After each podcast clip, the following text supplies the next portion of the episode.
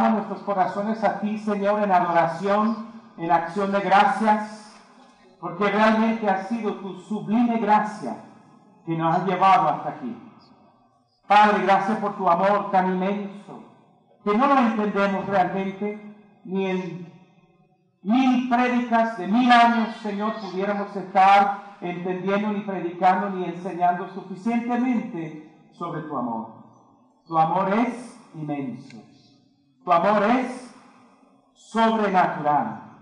En este momento queremos que tú nos enseñes una vez más tu palabra, el sentir de tu palabra, la dirección, Padre, de tu gran siervo Pablo hacia su hijo en la fe, Timoteo. Gracias, Señor, por tu palabra. Amamos a tu palabra. Exaltamos, Señor, el Espíritu Santo que ha inspirado la palabra de Dios. Y damos las gracias por la Trinidad, Padre, Hijo y Espíritu Santo, actuando y trabajando y formándonos para que cada día pudiéramos ser más como tú, Señor. Te alabamos y te damos las gracias en este momento. Amén. Abren sus Biblias a 2 Timoteo capítulo, yo le dije tres, pero dejé una partecita. Nosotros los predicadores, ¿cierto Iván? Hermano Carlos y René, anda por ahí. René, levanta la mano, está por ahí, ahí lo veo. Ajá. Cuando predicamos, dejamos algo por fuera, especialmente cuando predicamos en serie, que algo por fuera de la semana pasada que quería mostrarle en 2 Timoteo capítulo 2, 20. Yo sé que esto es difícil para los jóvenes, porque los jóvenes tienen que usar su tecnología para, para acompañarnos, pero nosotros que tenemos Biblia, levanta la Biblia, ¿cuántas Biblias tenemos aquí? Biblias, Biblias en la mano, así es. Muy bien. Y la tecnología avanzada del siglo XXI, ¿cuánto lo tiene? Ajá, mira. Ustedes sí son inteligentes. Son inteligentes. 2.20 dice, en una casa grande no solo hay vasos de oro y de plata, sino también de madera y de barro unos para los usos más nobles y otros para los usos más bajos. Si alguien se mantiene limpio, llegará a ser un vaso noble, santificado, y aquí está, útil. ¿Útil para qué? Para el Señor y preparado para qué? Y eso viene otra vez en el capítulo 3. ¿Queremos ser útiles para el Señor? Así decimos, quiero ser útil para el Señor, úsame Señor, lo cantamos, lo predicamos, lo enseñamos, lo hablamos, vamos a almorzar y tomamos café unos con los otros y decimos, úsame Señor, como tú me quieres usar, Padre. Pero aquí dice cuáles son los requisitos de esa utilidad. ¿Cuál es, hermanos? Que sea, versículo 21, alguien que se mantiene, que se mantiene limpio, llegará a ser, llegará a ser un vaso noble, santificado y útil para el Señor. Si tú quieres ser usado para el Señor, tienes que cumplir con estas características.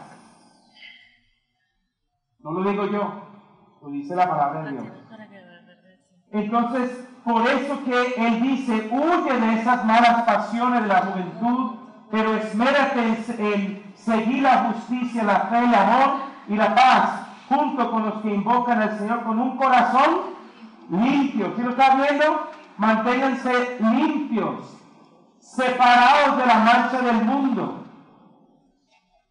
No dejando que Satanás nos engañe sutilmente.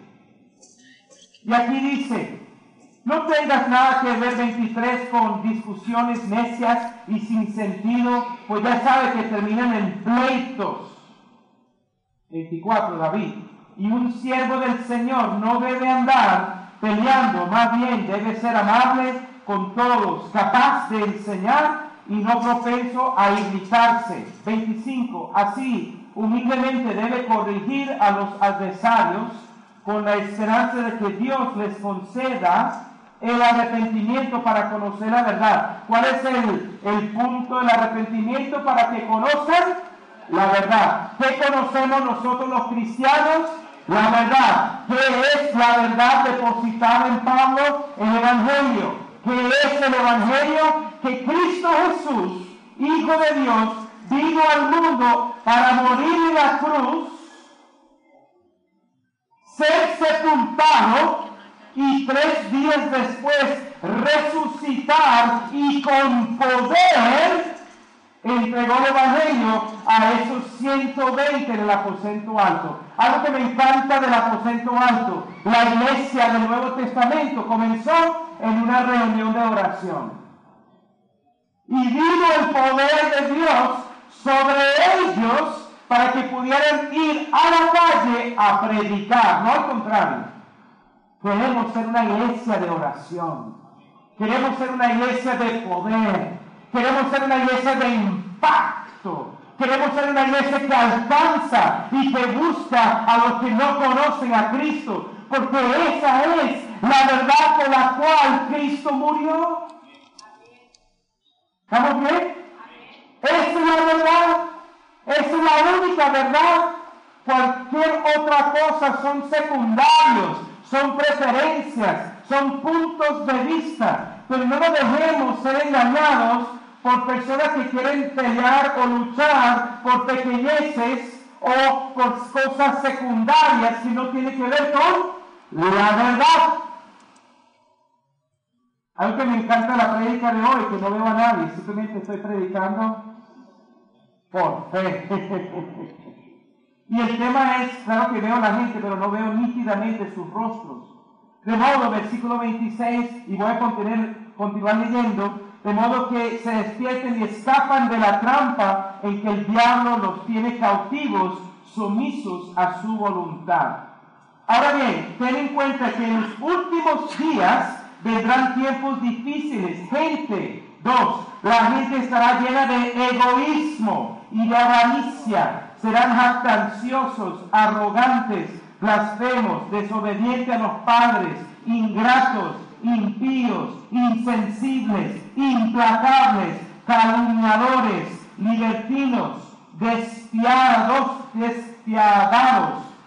Me imagino, ¿no son piadosos?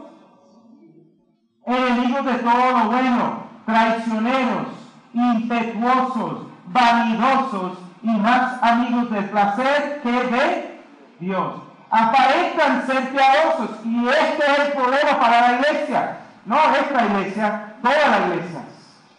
Aparentan, aparentan, pueden decir las palabras vocabulario evangélica, pero no hay poder, no hay limpieza, no están santificados. Se puede ver que no hay la utilidad del Señor en sus vidas. ¿Qué es lo que estamos buscando nosotros? No aparentar.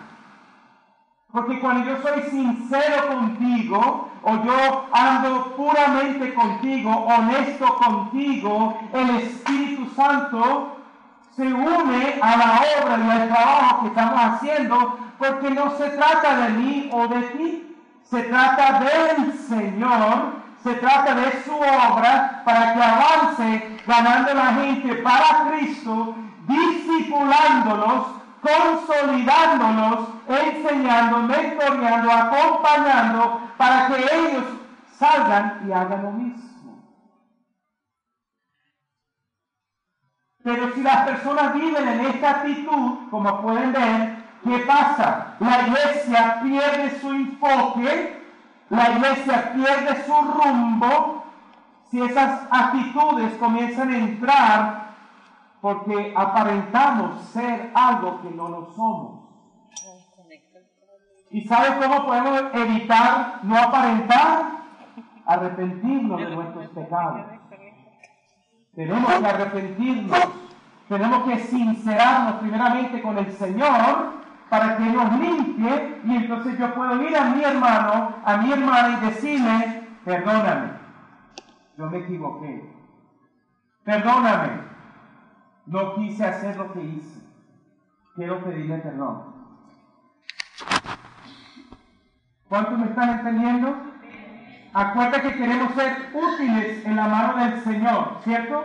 En esta palabra profética de Pablo hacia Timoteo, en estos últimos tiempos los hombres serán amadores de sí mismos, del 1 al 5. Podemos ver eso. Y esta forma de piedad carente es carente, como dice en su boletín, del poder transformador de Dios. ¿Qué es lo que hace el Espíritu Santo de una persona que no conocía a Cristo a una persona que sí conoce? Es que hemos sido transformados. Hay una transformación en el corazón, en la mente, en las palabras, en las acciones. Somos transformados por el poder del Espíritu Santo. No porque yo hice alguna obra buena es que me hace transformado, no. Yo permito que Dios me transforme porque quiero ser útil en sus manos. Y ese poder es para la utilidad del Señor. Tan diferente a lo que va a pasar en 2 Tesalonicenses capítulo 2, donde el hombre de maldad va a venir, después el Espíritu Santo va a salir del mundo y no va a aparentar más. la maldad va a estar desatada en toda la tierra.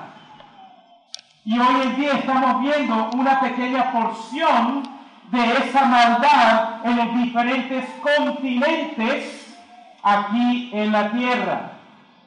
Y lo que queremos ver es que va a haber también pues, un misterio de la maldad. Pero también vendrá Jesús y con un solo soplo va a acabar con toda esa maldad. ¿Cuántos esperan la venida de Jesús? ¿Cuántos lo desean ya? ¿Cuántos lo tienen así antes de dormir? A veces preguntan, ¿será esta noche? Dos y media de la mañana. ¿Estoy listo? ¿Estoy listo? Y me tengo que preguntar, ¿estoy listo? Acuérdense, ¿cómo vendrá Él? Vendrá como un ladrón en la noche que no avisa. ¿Estamos listos en cualquier momento, hermanos?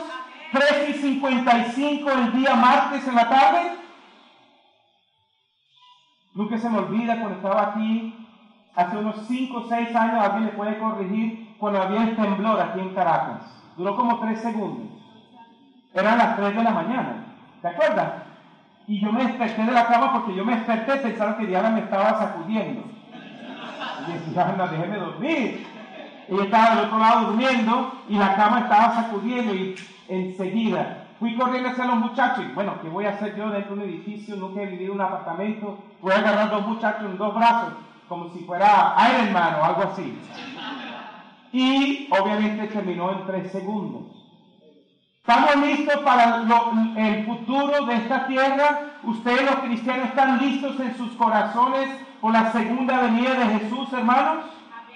Si no, tendremos entonces imitadores, personas que aparentan, versículo 5, vamos a ver los imitadores en versículo 8, del mismo modo que Janes y Jambres se opusieron a Moisés, también esta gente se opone a la verdad. ¿A qué se opone la gente de cualquier índole, sean falsos maestros, eh, sea cualquier tipo de persona que no le gusta la obra de Dios, ellos se oponen a la verdad. ¿Y cómo tú atacas la verdad?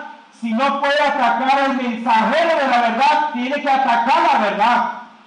Si el mensajero tiene una vida limpia, pura, honesta y sincera, no puedes atacar al mensajero. ¿Qué tienes que hacer el enemigo?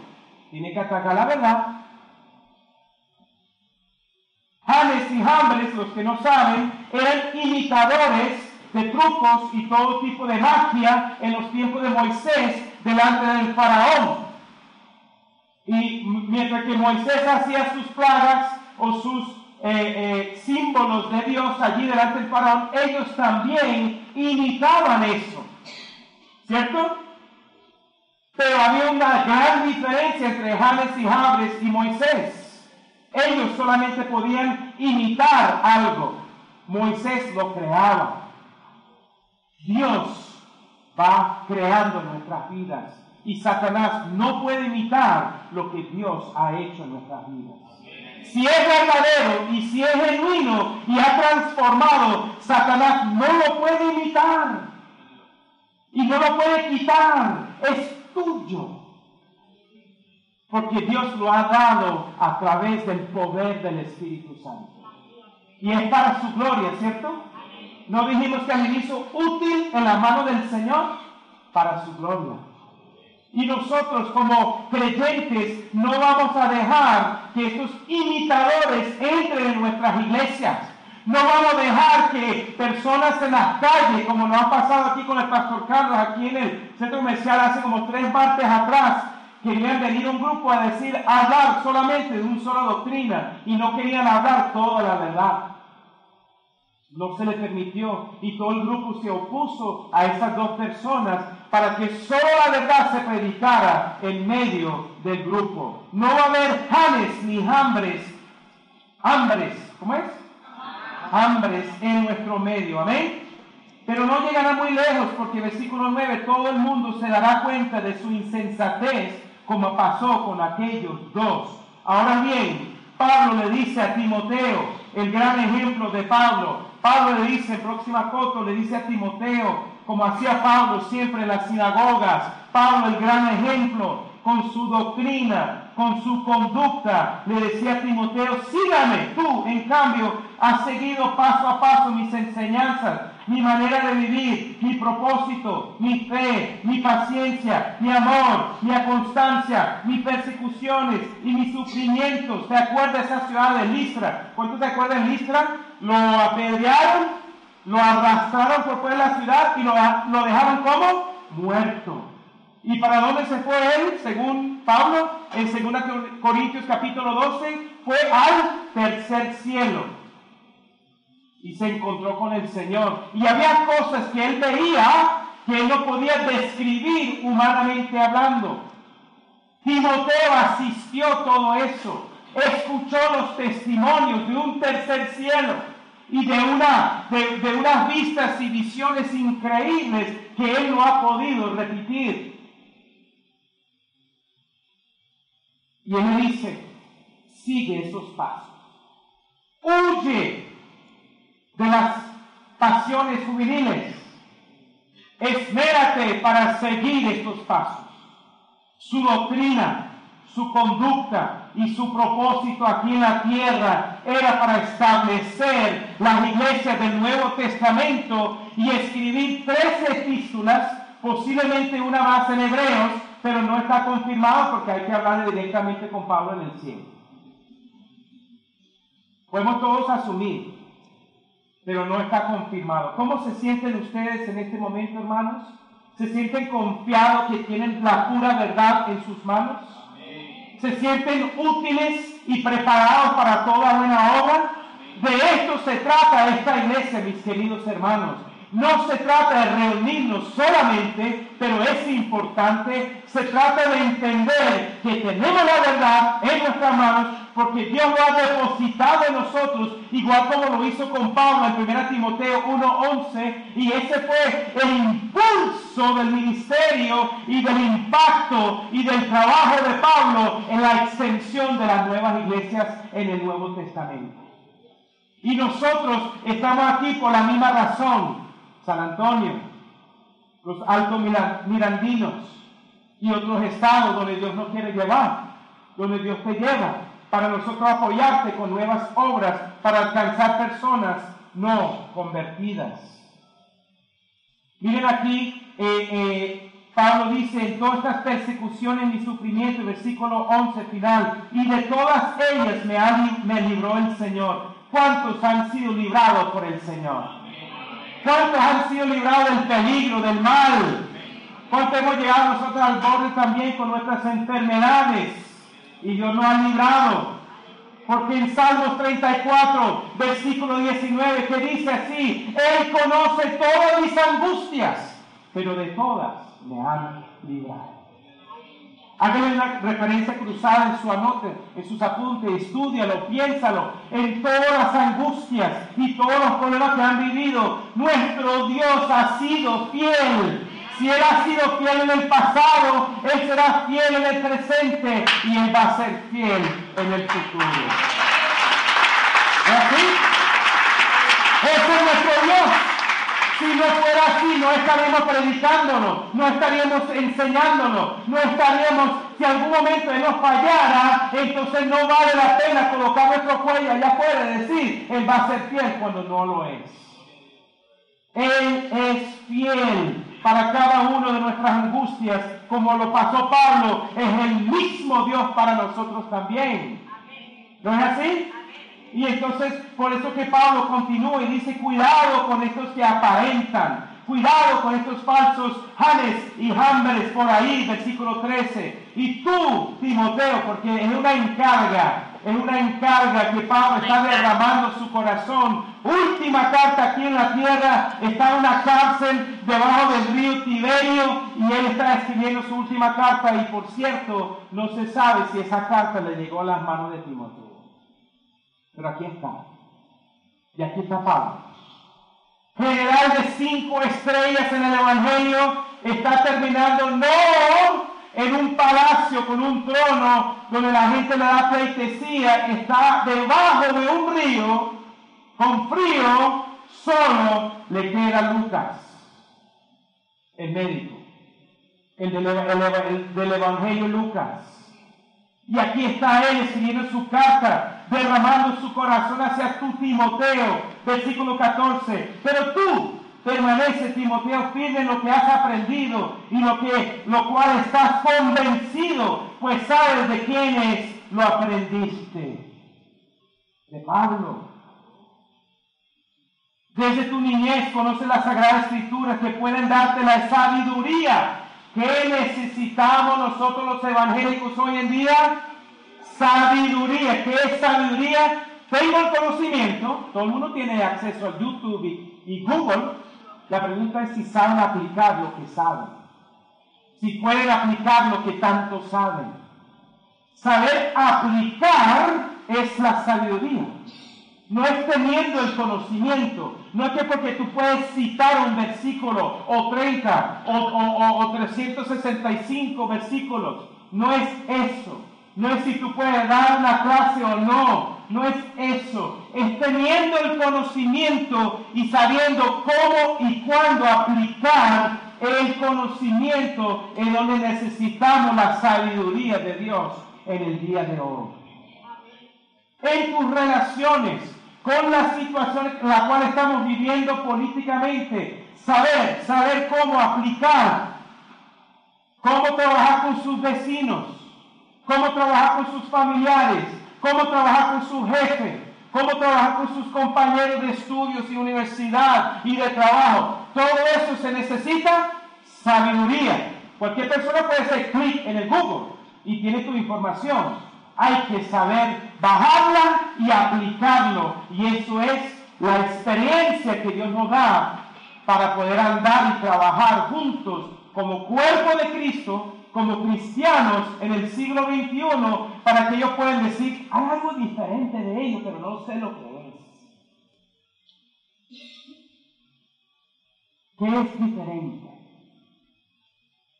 Joana y yo estamos compartiendo anoche, estábamos escuchando, a, después le digo el nombre de ella, no me acuerdo el nombre de esta muchacha, y nos estaba diciendo ella cómo ella pensaba viajar y casarse, pero yo no sabía si iba a viajar primero o casarse primero, no sabíamos tampoco nosotros. Y yo estaba sintiendo de ella que ella tenía mucha información, pero todavía le faltaba cómo aplicarla. Y por eso que tenemos el Espíritu Santo que nos va a ayudar a hacer eso. Desde su niñez, porque tenemos las escuelas dominical y para adolescentes, porque tenemos maternal, porque tenemos todas estas situaciones aquí, hermanos, para atender a estos niños, porque estamos levantando nuestra cantera.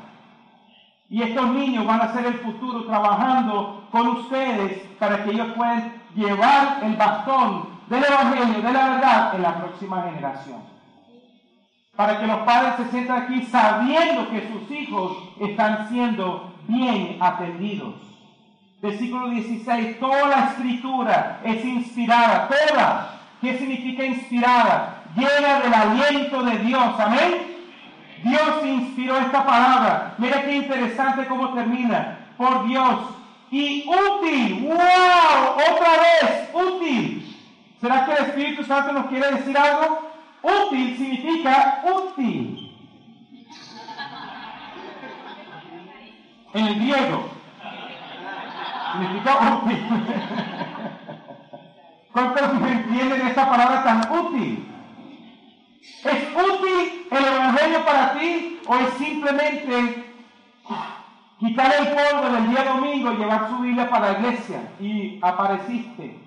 Estás aquí físicamente, pero durante la semana ni la palabra de Dios, ni la sabiduría de Dios, ni el cuerpo de Cristo es útil en su vida es simplemente excluido hasta el día domingo otra vez, como poner un chip, como poner un lo quito y lo pongo. Es útil en ese momento, pero el resto de los días y en la toma de las decisiones ya no es tan útil. Mira, y en dos capítulos enseguidos, toda esta palabra es útil tu vida limpia delante de Dios es útil para Él, para enseñar, para reprender, para corregir y para instruir en la justicia. Versículo 17 termina igual como el versículo este, del 21 del otro capítulo, a fin de que el siervo de Dios esté enteramente capacitado para toda buena obra, enteramente capacitado, completamente equipado ¿Por qué hacemos campamento de jóvenes? ¿Por qué hacemos todos los niveles de discipulado? ¿Por qué hacemos células? Para poder equipar a las personas, para poder capacitar a las personas cuando te toca a ti evangelizar o aconsejar a alguien, tú no vas a llamar al pastor. El Espíritu Santo que está dentro de ti te va a dar las palabras y la sabiduría para atender aquel caso.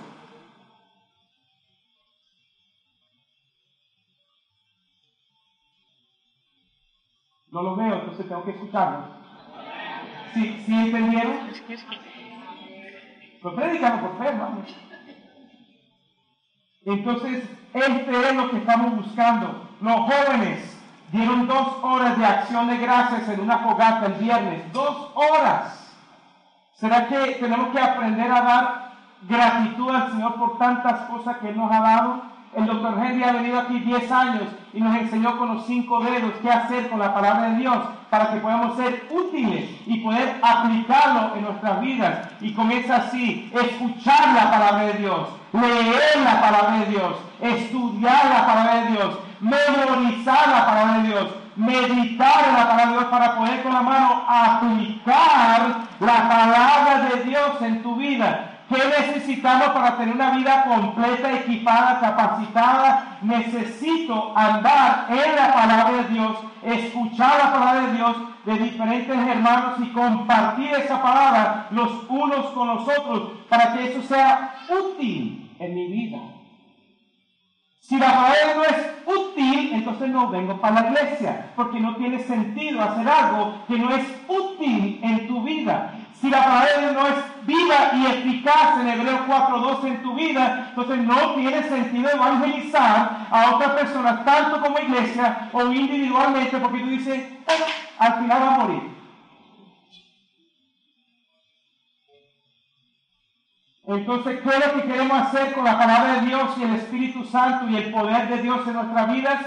Que sea útil en nuestras vidas. Y por eso que Él dijo en 4.1, de Timoteo, en presencia de Dios y de Cristo Jesús, que ha de venir en el reino, en su reino que juzgará a los vivos y a los muertos, te doy este solemne encargo. Otra vez, encargando a Timoteo, última carta, última vez impulsando y animando a este joven pastor que era de Éfeso y ahora no sabemos dónde está, porque había otro pastor en Éfeso en este momento, versículo 2, le dice, algún día estaremos delante, ¿puedes, verlo? Ustedes ya saben que yo fui a Brasil una vez, fui al estadio Maracaná, que es el estadio más grande hoy en día del fútbol. Caben, cabían 200 mil personas en una sola sentada, en un solo partido. Yo fui al Maracaná y yo pensé, wow, puede imaginar todo el Maracaná lleno de gente y uno por uno yendo delante del Señor. Y todos nosotros viendo en una pantalla grande todo lo que el Señor le está diciendo a esa persona. por todo lo que ha vivido aquí en la tierra. Y va a ser más grande que Maracaná. Pero lo único presencial en la cual yo vi, que he vivido, fui dos veces, y dije, wow, ¿será que va a ser así de enorme? El día del juicio, versículo 1. Y él dice, vendrá ese día, pero nosotros, los encargados de la palabra de Dios, lo que vamos a enseñar, lo que vamos a capacitar, lo que vamos a preparar, nosotros, versículo 2, tenemos que predicar la palabra y persiste en hacerlo, sea o no sea oportuno. Corrige, reprenda y anima con mucha paciencia, líderes, con mucha paciencia. Nadie nace sabiendo todo esto. Necesitamos el Espíritu Santo. Me acuerdo de mis líderes y mis mentores que hasta el día de hoy todavía me están mentoreando, todavía me hacen las llamadas por Skype, todavía preguntan y quieren saber cómo estoy, qué está pasando, cómo está mi vida espiritual, mi vida como padre, mi vida como esposo, mi vida como pastor, cómo va, cómo va, cómo te puedo ayudar. Y ya tenemos 30 años en esto, con mucha paciencia.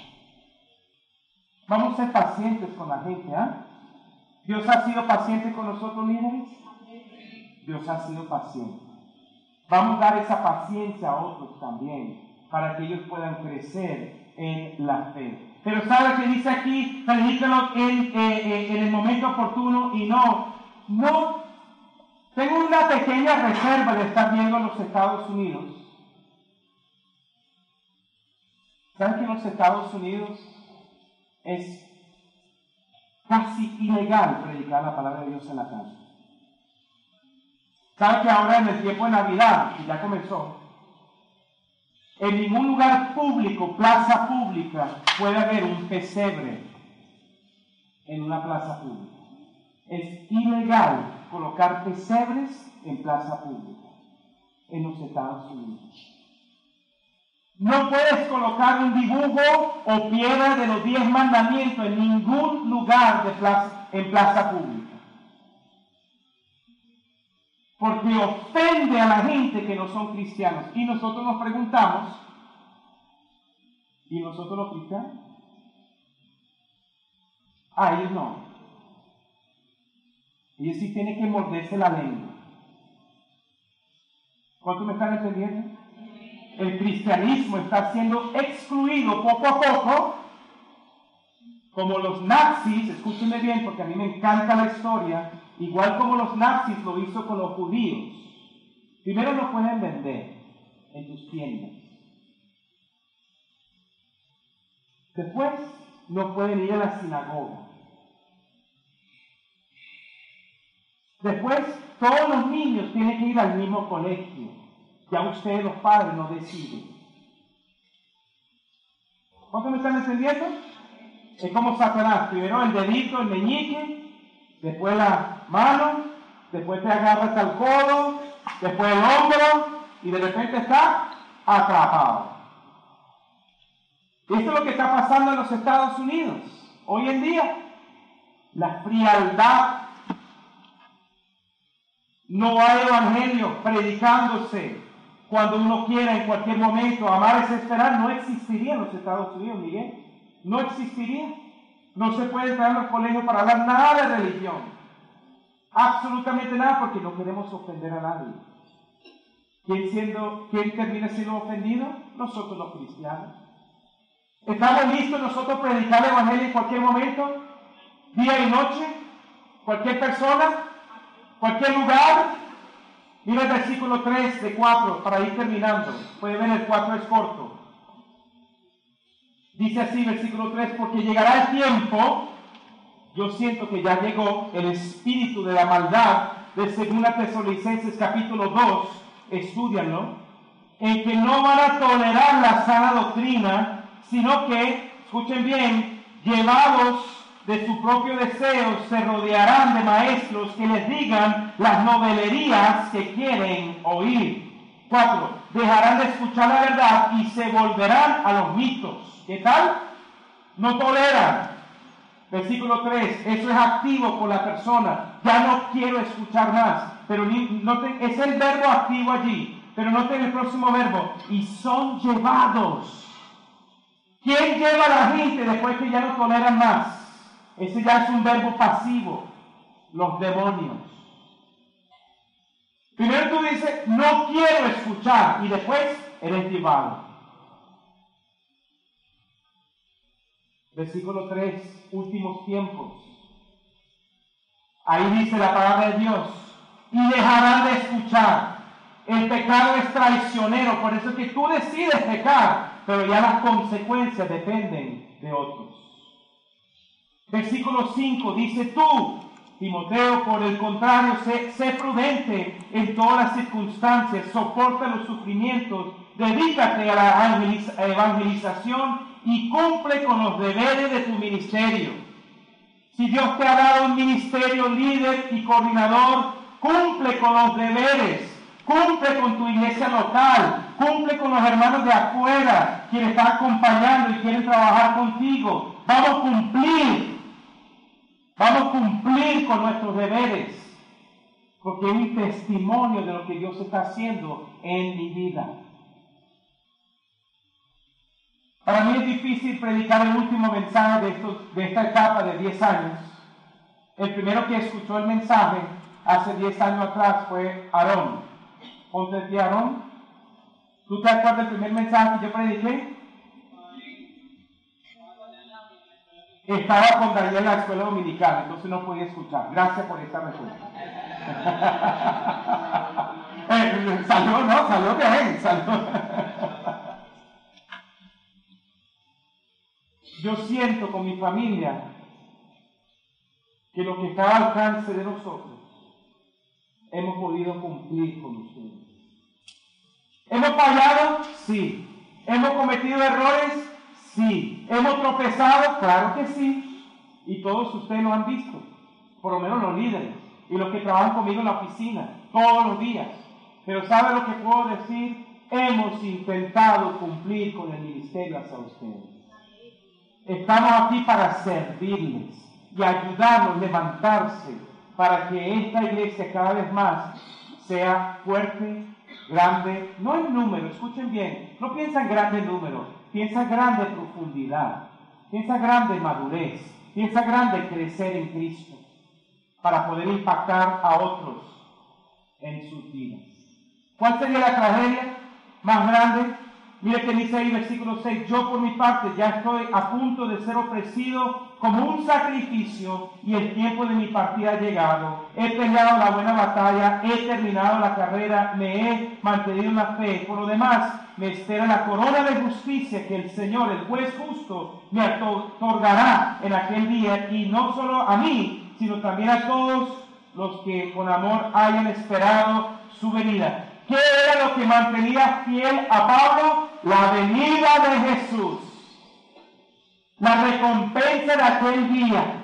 Por eso que peleamos y luchamos en la buena batalla de fe. No es personal, es una buena batalla de fe. Queremos correr la carrera, queremos ser fiel mayordomo, queremos recibir, igual como ustedes, esa corona de justicia. No es personal, es la obra de Dios, es el reino de Dios, son las almas perdidas. ¿Cuál sería la cosa más triste de toda esta historia humana? De que llegamos al borde de la eternidad y nos despertamos en ese momento y decimos, wow, viví toda mi vida y no, y lo he desperdiciado para Cristo. Sí, puede ser que sea salvo, pero no he usado mi vida para ganar a otros, influenciar a otros para Cristo. Sería la tragedia más grande de esta historia humana. Que tú decís, no, yo vivo viviendo, a mí me da la gana. Y llega el borde de la eternidad, sí, lo viví así, egoísticamente. Sí, lo viví así, pensando en mí. Sí, lo viví así, rodeado de mi único universo yo y mi persona. Sería la tragedia más grande para el cristiano despertarse a ese momento y decir, yo soy un amador de mí mismo. Es más, yo soy mi propio, yo soy mi propio Dios. Yo mismo soy.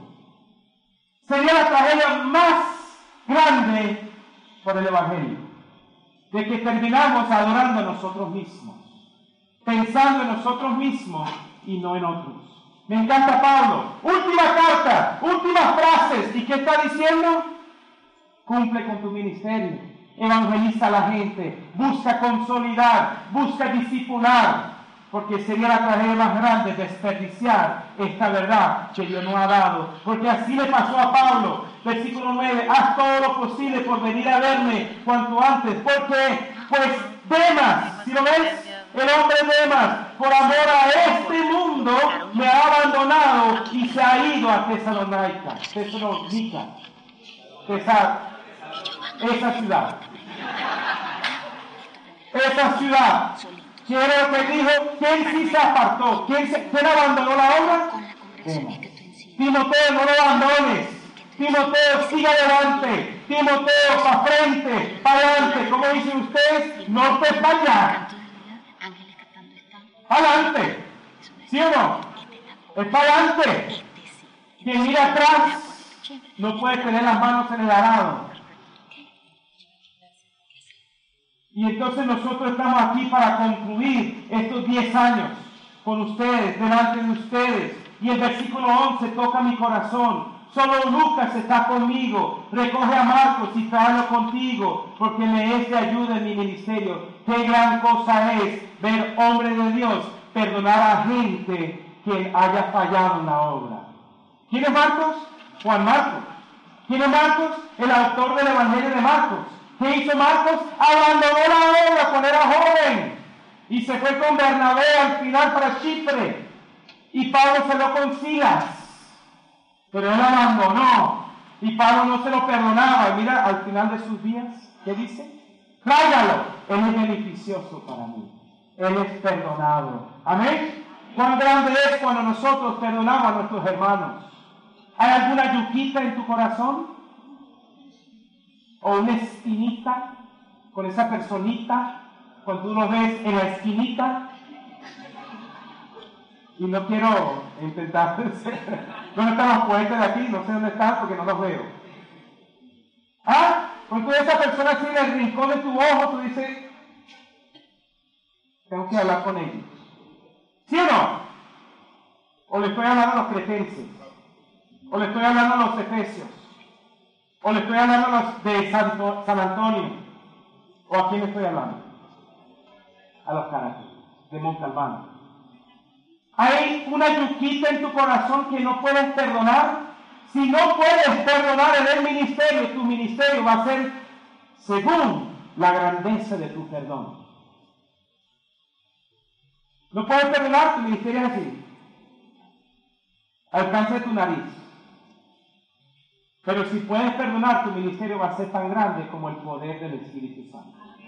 Donde Él quiera alcanzar, porque no hay límites, no hay barreras, no hay nada que detenga la obra de Dios en tu vida, porque tú sabes perdonar. Sabes recibir el perdón de Dios para tu vida, tu identidad en Cristo, tu posición en Cristo, y sabes dar ese perdón a otros porque no es porque lo merecen, no es porque tú eres el dueño de la verdad, del perdón, es porque tú has sido perdonado.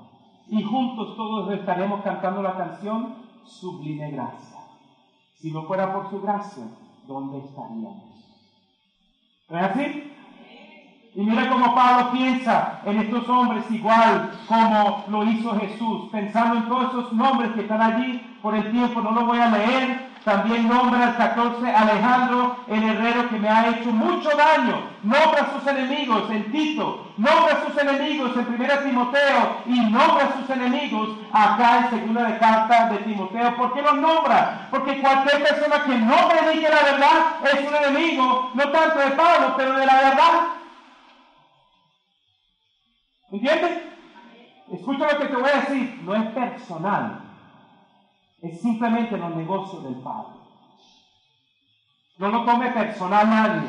Es simplemente cómo vamos a avanzar la obra. ¿Con la mentira y la falsa doctrina o vamos a avanzar la obra de Dios predicando toda la verdad sin excluir a nadie? Pero si no están con la verdad, están en contra la verdad. Y aquí él nombra a todos sus enemigos, última carta, últimas letras, últimos versículos. En versículo 16, es dijo que no había nadie en su defensa. En versículo 17, solo el Señor estaba conmigo. Pero 18, otra vez el Señor me librará de todo mal y me preservará para su reino celestial. ¿Dónde estaba la mirada de Pablo? Con el Señor. ¿Y qué tal ustedes, hermanos? ¿Dónde está tu mirada en el día de hoy? ¿Tiene algo personal contra alguien? o está avanzando en la última letra que dice Pablo aquí, y él dice, salúdame toda esa gente, allí, Aquila, Priscila, y otra vez on, Onesíforo, a él también, Corinto, al Trófimo, toda esa gente por ahí, mira cómo él habla de toda esa gente, pensando en sus últimos días en otras personas. ¿En qué estaba pensando Jesús cuando lo estaba crucificando? Juan, toma tú, madre, el ladrón. Mira cómo Pablo tiene el corazón de Cristo, pensando siempre en otros, pensando siempre en otros. ¿Cómo están nosotros? ¿Cómo están toda esta gente que le está nombrando? Pensando en cada uno de ellos. Y él termina, versículo 22, y el Señor esté con tu espíritu y que la gracia sea con todos ustedes. Termino dando la gracia a ustedes, la iglesia, por estos 10 años quiero llamar a Diana para que venga aquí, porque a partir de ahora ya no tengo más el micrófono, entonces voy a terminar con mi esposa. Arrancamos con un, radio en Altamira, había unos ponqueros, ponqueros rockeros que tenían toda una banda y nos sacaron de ese lugar porque no escuchaban la música de adoración de Diana cantando en un radio. Ven Diana, y hoy en día estamos con ustedes, preciosa iglesia Montalbán, preciosa iglesia en San Antonio de los Altos, y sentimos una gran bendición de poder terminar estos 10 años como familia. Voy a regresar en febrero por un, viaje, pero vamos a eh, terminar esta etapa como familia igual como lo iniciamos por. No había nada, no había nadie en el grupo dijimos que vamos a tener un culto y llegaron cinco personas. Y así fue, poco a poco, donde Aaron estaba presente. Doy gracias a Dios por ustedes, gracias porque Dios nos ha traído hasta este lugar. Es por la pura gracia de Dios que hemos podido ver cinco mudanzas de la comunidad de la gracia, cada vez más creciendo, aumentando, y ahora pueden ver los diferentes ministerios en los cuales Dios ha levantado a estos preciosos líderes la pregunta es, ¿qué vamos a hacer aquí en adelante? ¿Vamos a crecer? ¿Vamos a madurar? ¿Vamos a ensanchar el territorio? ¿La gracia de Dios va adelante? Así lo dijo Pablo, y que la gracia de Dios esté con ustedes. Y yo termino diciendo, todo esto, hermanos queridos, es para avanzar la obra de Dios. No hemos venido para establecer un reino, no queremos nada para nosotros, hemos venido a dar lo mejor de nosotros a ustedes. Gracias a ustedes por aceptar la visión, gracias a ustedes por desarrollar sus dones. Y gracias porque juntamente hemos podido ver la iglesia de Dios crecer y aumentar. Y ser una iglesia más aquí de las 400 y tantas iglesias en la, ciudad de Caracas. Para mí es un placer trabajar con los pastores, como escucharon el pastor Adorirán, y otros pastores de la ciudad de Caracas y por fuera durante estos 10 años con el doctor Henry en diferentes estados de Venezuela. Hermanos,